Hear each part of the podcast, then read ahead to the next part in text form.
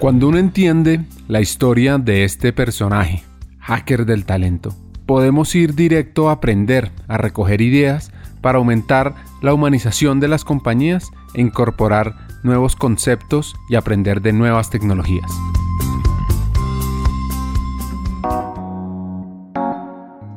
El lado B sobre el futuro del área de selección, los sesgos inconscientes, conseguir trabajo. Un ganador es alguien que reconoce los talentos que Dios le da, trabaja duro para desarrollarlos en habilidades y usa estas habilidades para lograr sus objetivos. Reclutamos por actitud y entrenamos por habilidad. Con la economía cambiante, nadie tiene un empleo por vida. Bueno, yo creo que, ah, digamos, en, en términos generales, lo que he vivido también de primera mano es, primero, el tratar de aprovechar la tecnología al máximo para reducir la operatividad de selección. O sea, siendo transparentes, a la gente en general no le gusta estar en selección.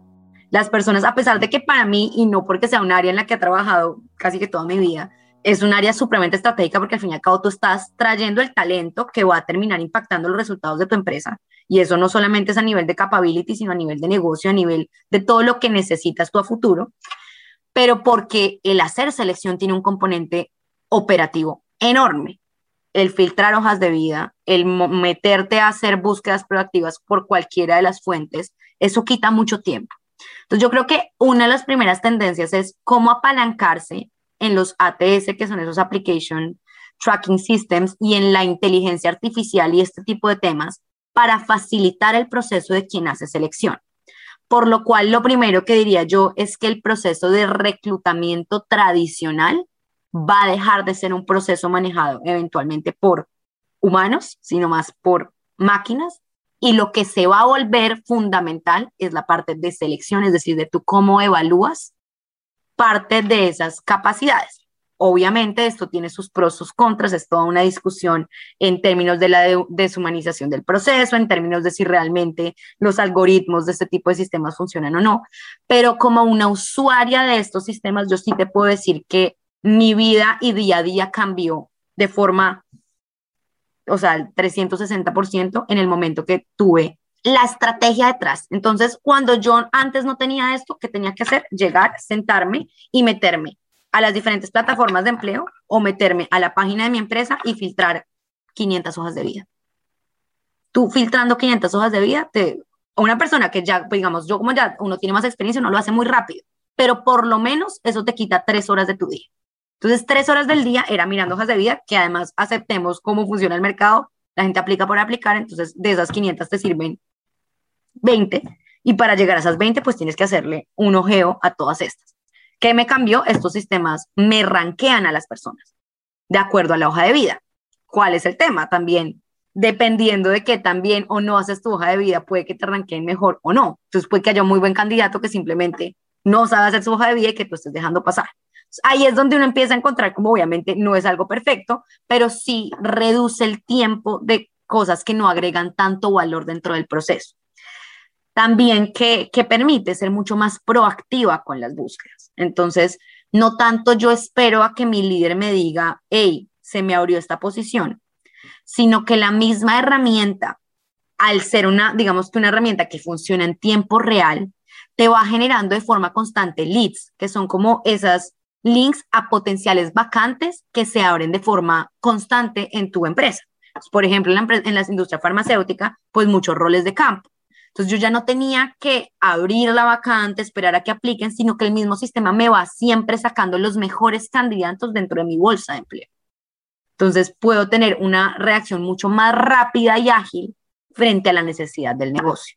Y yo creo que el tercer elemento en el que me cambió mi día a día es que de alguna forma permite que el proceso de feedback a los candidatos sea más rápido, porque ya no es a que tú termines de, no, y yo creo que esa es una de las quejas más grandes de las personas, ¿no? Yo aplico una vacante y llevo tres meses y nadie me ha dicho nada. Estos sistemas, por más crudos que sean, porque sí puede ser crudo que tú mandes una hoja de vida y a los tres minutos te llegue un correo diciéndote, Ricardo, mil gracias por aplicar, pero no. Sí hace que haya mucha más movilidad y que tú por lo menos como empresa sepas que estás diciendo sí o no de forma oportuna en ese lado es donde diría yo que veo como un poco más las diferencias. Entonces, la tecnología bien manejada es un habilitador para encontrar un perfil más afín a la cultura y al reto. Entendamos las implicaciones, los temas de sesgos inconscientes y los cambios de carrera. Yo te diría que hay dos componentes que pueden ser interesantes. El primero, sí reduce algunos sesgos. Por ejemplo, ¿en qué? El algoritmo no te va a mirar si la persona es hombre o mujer. El algoritmo no te va a mirar si la universidad de la que viene esta persona es buena o mala. El algoritmo no te va a mirar si esta persona tiene 60 años o tiene 20. Que eso sí te lo da los humanos. ¿Sabes? Cuando uno se mete y, son sesgos inconscientes que uno tiene, eso te lo quita la máquina. Pero sí, ¿qué pasa? Tienes muchos menos chances, por ejemplo, de hacer un cambio de carrera. Es mucho menos probable que si tú estás por... Y hay mucha gente que quiere, no sé, estoy en finanzas, no quiero más finanzas y quiero darme el chance en recursos humanos, pues muy seguramente esa hoja de vida en el, en el momento que la, que el sistema entre, pues simplemente no es atractiva. Entonces, creo que se le reducen las oportunidades a la gente de abrir un poco su panorama de carrera y definitivamente también uno puede jugar con ese algoritmo, ¿no? Que eso es lo que también está pasando en Estados Unidos, que ya están mucho más avanzados que esto. A mí me contaban que a veces las personas, porque como eso funciona con palabras claves, ponen las palabras claves en blanco para que no se vean, ¿sabes? O sea, como que las ocultan a lo largo de la hoja de vida y al meterlo al sistema, pues te lo leen como que hay fit, pero es en realidad porque le están haciendo trampa. Entonces, sí, obviamente hay una deshumanización, sí, obviamente de alguna manera no tienes esa cercanía al reclutador que podrías eventualmente tener si es una persona quien está tomando esas decisiones iniciales, pero al mismo tiempo, para la empresa sí hay una eficiencia en procesos muy grande. Este episodio es gracias a CRIP Bogotá y también a una nueva alianza de hackers del talento que busca impulsar las mujeres construyendo el futuro, a la iniciativa Más Mujeres en Juntas Directivas. Sigamos con el episodio.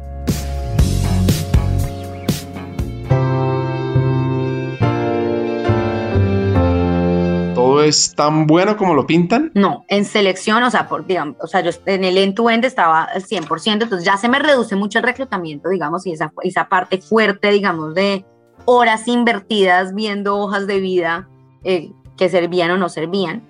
Y en temas de selección, eh, digamos que yo creo que esto obviamente está acompañado por el tema de la pandemia y, y, yo lo he tenido y he tenido esta discusión con muchas de las personas que me siguen en Get the Job Tips y es también la misma deshumanización del proceso de selección, ¿no? Porque tú ahora tienes entrevistas por video, tienes entrevistas pregrabadas, tienes entrevistas con un, con un bot en vez de con una persona.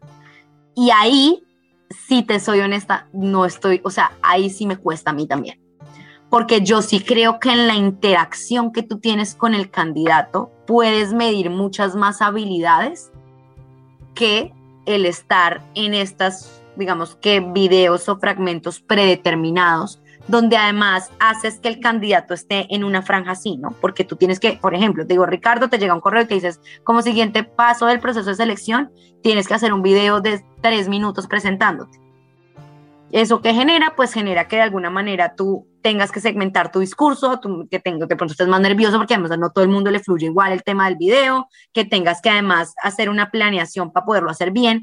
Y ahí yo creo que sí se pierde mucho la naturalidad, que en la naturalidad es que se genera más empatía y conexión. Entonces, eso a mí me cuesta un poco. También, obviamente, ¿cuál es el consejo? Yo creo que con todo este tema de tecnología, creo que poco podemos hacer al respecto. Obviamente, influenciar las organizaciones internamente para tener un mix de los dos, pero como candidatos uno tiene que reinar en, la, en lo que está en tendencia, porque si yo me pongo a pelear porque me hagan un video, pues muy seguramente si no hago ese video, pues me va a perder oportunidades. Entonces un poco es más bien entender qué es lo que hay detrás de esto y poder hacer lo mejor posible para tener un buen desempeño, pero sin duda alguna ahí todavía hay, mucha discusión detrás de esa, sobre todo de cómo tú mides las competencias y cómo además el candidato, porque además un proceso de selección es de lado a lado, ¿no? No solamente tú como empresa quieres conocer a la persona, sino también quieres que el candidato te conozca. Y si tú entonces toda tu interacción es por medio de videos, de bots, de robots, pues cómo esta persona puede medir la cultura de la organización que lo está realmente tratando de atraer. Entonces ahí sí creo que va a seguir sucediendo, también creo que reduce tiempos nuevamente. Si yo en vez de tener que tener entrevistas de media hora a una hora, recibo un video de tres minutos del candidato, pues por supuesto tengo más eh, eficiencia en el proceso. que esté realmente quedándome con el talento que me tengo que quedar, todavía me queda un poco de dudas.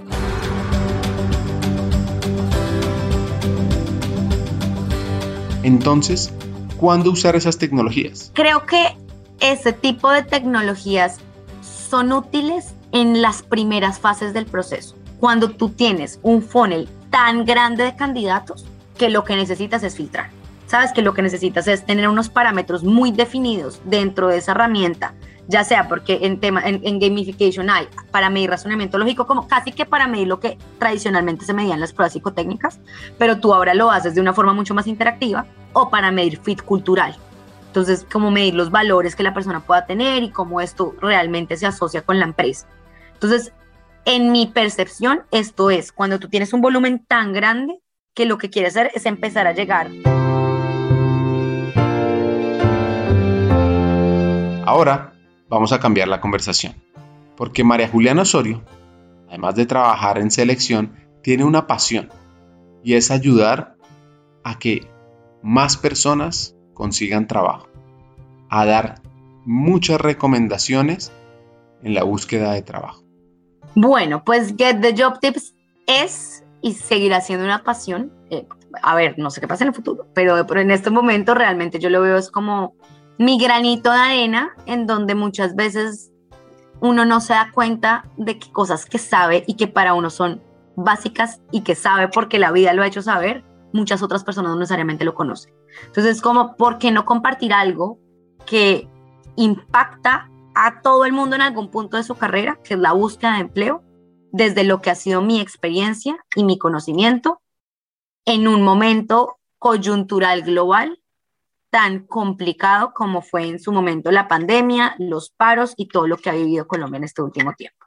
Ahí vuelvo a mi mamá en, pro como a ese sentimiento de servir em, y es algo que ella siempre me enseñó y yo creo que una de las cosas que a mí más me marcó, por ejemplo, fue cuando fue el funeral de mi mamá, tres cuadras estaban llenas de gente. ¿Por qué? Porque fue una persona que marcó tantas personas y tantas vidas que esa partida a mí me marcó yo, wow, yo quiero eventualmente que la gente me recuerde como alguien que ayudó desde el desinterés. Y de ahí sale Get the Job Tips en medio de la pandemia, en medio también, ¿por qué no decirlo del desparche? Porque todos estuvimos cuatro meses en la casa entendiendo qué es lo que iba a pasar.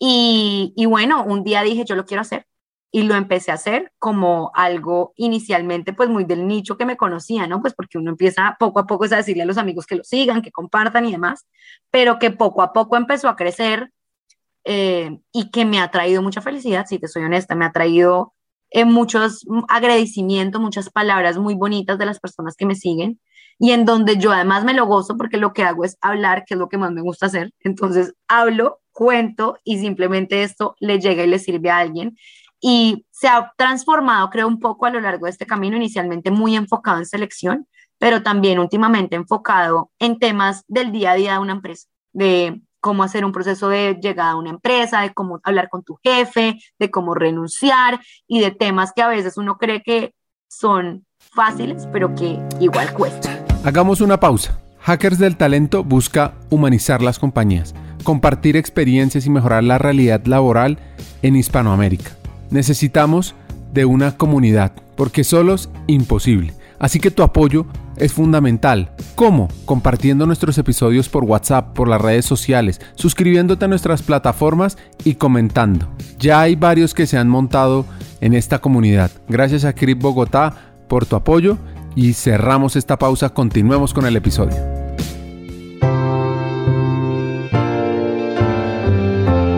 La experiencia ha sido maravillosa, aunque a veces es retadora. Mira, yo hay algo que yo creo que se llama la pared de la dicha. La pared de la dicha es cada vez que alguien me escribe que consiguió trabajo. Desde que empezó Get the Job Tips al día de hoy, vamos más o menos 450 personas que me han escrito un mensaje de agradecimiento. Y cada vez que a mí me escriben un mensaje de agradecimiento, a mí se me eriza la piel. O sea, porque lo siento, además, no como una ganancia mía, sino como sentir que en realidad, cuando las personas se toman el tiempo de prepararse y de pensar de forma estratégica su proceso, se puede. Hay personas que me escriben, mira, hace un año y medio no tenía trabajo. O hay personas que me dicen, es mi primer empleo y estoy... Entonces, todo eso me, me da mucha felicidad porque además en un país como el nuestro que una persona tenga trabajo es que tú estás impactando una familia. Y muchas veces cuesta llegar a eso. Eh, entonces me hace sentir muy feliz y eso es lo que me ha motivado a seguir la página, porque he tenido mis altibajos y demás, porque también estar en redes sociales es, es difícil y también se generan muchas expectativas de ti y entonces yo no posteo un día y ya todo el mundo me está diciendo, pero oye, entonces como que también eso a veces digo, ay no, ¿será que sí, será que no? Pero me llega uno de estos mensajes de pared de la dicha y me lo gozo y digo, bueno, sigue valiendo la pena hacerlo y, y la gente la verdad que ha sido supremamente agradecida con, con, la página y lo que yo espero y, lo digamos en este momento, llevo una semana sin hacer nada, pero ya hay tanto contenido que si tú realmente te quieres poner la 10 en tu búsqueda, simplemente lo navegas y tienes suficiente para sentarte a tener un fin de semana de Netflix de Get the Job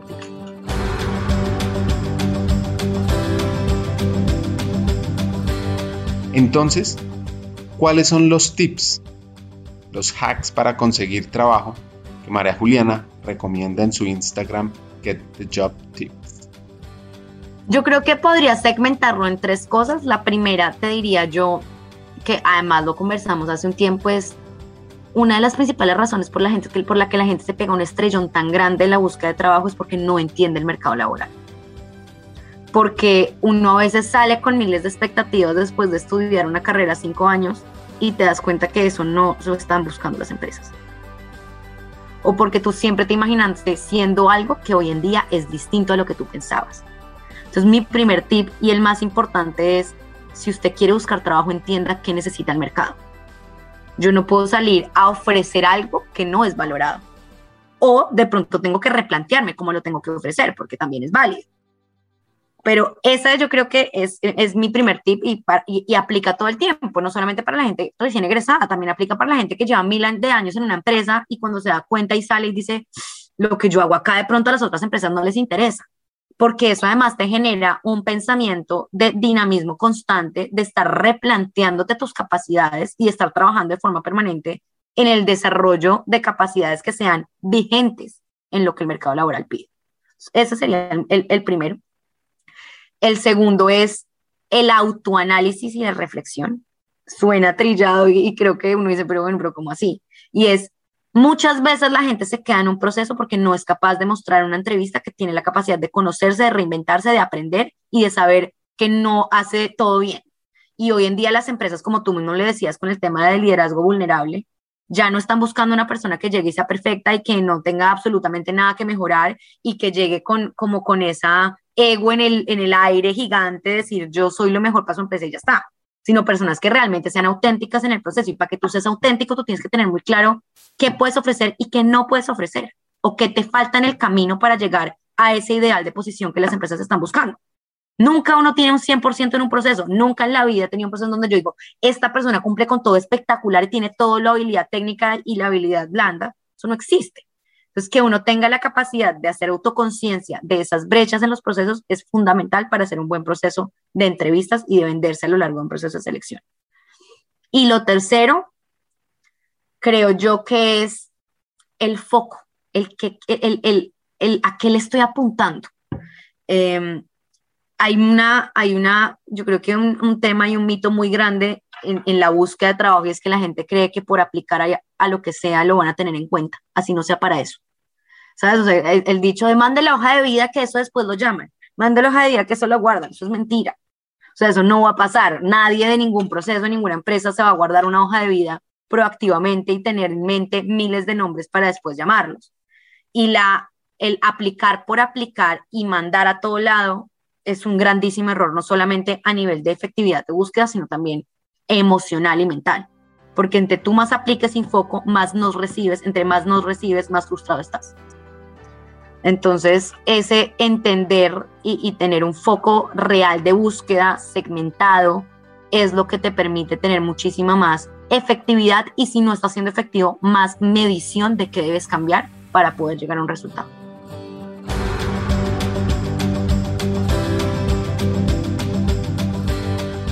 En resumen, foco. Proceso de búsqueda segmentado. Saber si lo que está haciendo le va a servir para el futuro. Y por supuesto, entender el mercado y la empresa donde uno quiere estar a profundidad. Ahora, otros hacks para acelerar tu potencial de empleabilidad. Lo primero que diría es y un consejo que les doy es, hay tantas fuentes de conocimiento de este tema hoy en día, de verdad, como en todo en el mundo yo creo, hay tanta información que lo que yo les diría es, lean lo que lean, siempre tengan su propio filtro, ¿sabes? O sea, porque si tú miras mi página, hay muchas páginas como la mía y todas podemos decir algo distinto. Entonces, hay veces la gente me escribe, pero es que no entiendo por qué tú dices esto, pero X persona de esta página dice lo contrario. Y al fin y al cabo, las personas que están detrás de esto son humanos, cada una de nosotros piensa y tiene una percepción distinta de lo que es el proceso, entonces tener mucho filtro. Y yo les recomendaría, y te voy a dar títulos, pero yo soy pésima para los nombres, todos los libros de, competencias, de entender los modelos de competencias de la empresa, porque eso te da la capacidad de poder responder preguntas en la metodología STAR, que es como cualquier empresa multinacional evalúa a sus candidatos y es cómo plantear que tú tienes una competencia desarrollada a nivel situacional desde tus experiencias anteriores. Em, tengo dos libros acá atrás que ahorita te puedo dar el nombre concreto para que los, porque no, no me acuerdo el nombre y son en inglés, pero que a mí me sirvieron mucho para entender el modelo de competencias. Y también hay un libro de Dave Ulrich para las personas que estén más interesadas en entender los nuevos modelos de recursos humanos, que se llama Thinking Outside In, que es cómo los, los modelos, digamos, que se están planteando las organizaciones están mucho más con este tema de customer centricity, en cómo entiendo yo el entorno externo para poder implementar procesos internos. Y desde esa implementación de procesos internos es que salen las diferentes centros de expertise y todo lo que está sucediendo en pro a las organizaciones internamente, que también de alguna forma impacta cómo talento humano puede o no tener influencia en las decisiones. Un consejo clave que recibió para construir su futuro laboral. A todos nos están enseñando, y es, creo que es una frase trillada hoy en día, que es muy importante pedir feedback, ¿no? Que siempre es importante uno estar pidiendo feedback y retroalimentación. Y yo me lo grabé en la cabeza, yo siempre he pedido feedback y mucha retroalimentación. Y eh, en un proceso de estos recibí muchísima retroalimentación de, de, colegas y en el proceso de análisis, como que yo me empecé a cuestionar mucho de qué debía o no cambiar. Y mi jefe en su momento me dijo lo siguiente y es, toma el feedback como una herramienta para medir tu percepción frente a lo que los otros perciben de ti, pero que el feedback de nadie te haga cambiar tu esencia. Y eso para mí digamos, y, un poco dando el contexto, era, muchas personas me decían, tienes que un poco ser menos acelerada, tienes que tratar de dar los tiempos y demás, pero parte de mi esencia es esto, ¿no? O sea, parte de mi esencia es tratar de, de, movilizar, de, de, tener esa energía en las reuniones y demás, y no todo el mundo va a tener tu mismo estilo. Entonces, el filtrar y tener esa esencia clara de cómo profesional, qué quieres ser tú como profesional y persona, independiente a lo que piensen los demás, es, es, es un consejo que, que trato de, de tener siempre bien presente. Un hack que nos deja esta bogotana. Yo creo que a nivel organizacional, y se lo he dicho sobre todo a los practicantes con los que, que, he trabajado, que están empezando, digamos, su carrera y demás, es hay que aprender a decir las cosas como son. Eh, en, creo que nuestra cultura hace que tratemos de, de ser muy diplomáticos con, con, el, con, la forma en la que nos comunicamos y que muchas veces nos dé miedo eh, entrar en situaciones que pueden llegar a ser conflictivas, pero yo creo que esa es la única forma de realmente estar tanto motivado como de anticipar potenciales reales conflictos en el entorno organizacional. Entonces, ser oportuno en la forma en la que comunicas cómo te sientes en la organización y hablarlo de forma directa eh, hace que uno genere relaciones de mucho más confianza y que sean mucho más duraderas.